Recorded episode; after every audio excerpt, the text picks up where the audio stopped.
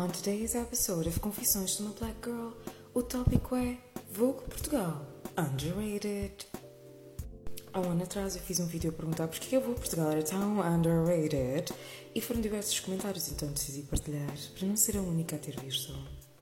So, primeiro comentário: porquê que com tantos artistas portugueses sem reconhecimento nenhum eles foram usar o James Charles? 10 euros por uma revista mensal em que gera trabalhos e produções não é caro when you think about it. Esta capa, inclusive, causou muita polémica. Segundo comentário, fácil é porque é PT e os tugas acham que só o que é bom é o que vem de lá de fora. Terceiro comentário, because Vogue Portugal tends to be boring and, to be honest, doesn't have the best covers whatsoever. Quarto comentário, parece capa da Avon.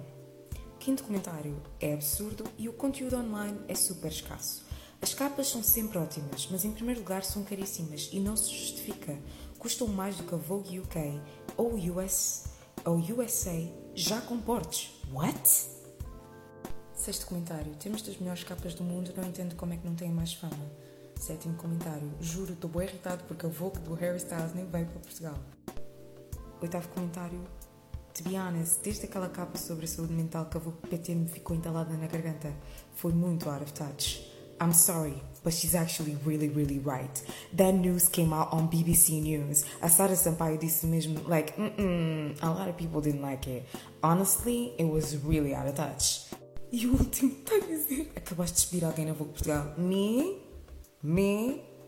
Me? I'm no one. Porquê que a nossa Vogue não faz um quadro assim, que é tipo, what are people in Portugal dressing today? Tipo esses vídeos que vocês ficam a ver aqui.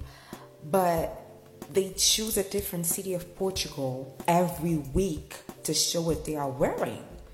E para não serem muito óbvios, eu não ia diretamente começar pelo Porto e por Lisboa, eu ia para as ilhas. Yes. Existe a Vogue Café no Porto, certo? Por que eles não começam a fazer entrevistas lá com pessoas de diversos backgrounds, naquele lugar que é so fancy, like so elegant, so chic? Com pessoas de diversos backgrounds, people, a degustarem todos aqueles pratos. Chef's kiss. Não há coisa mais portuguesa do que sentar no café a conversar, yeah?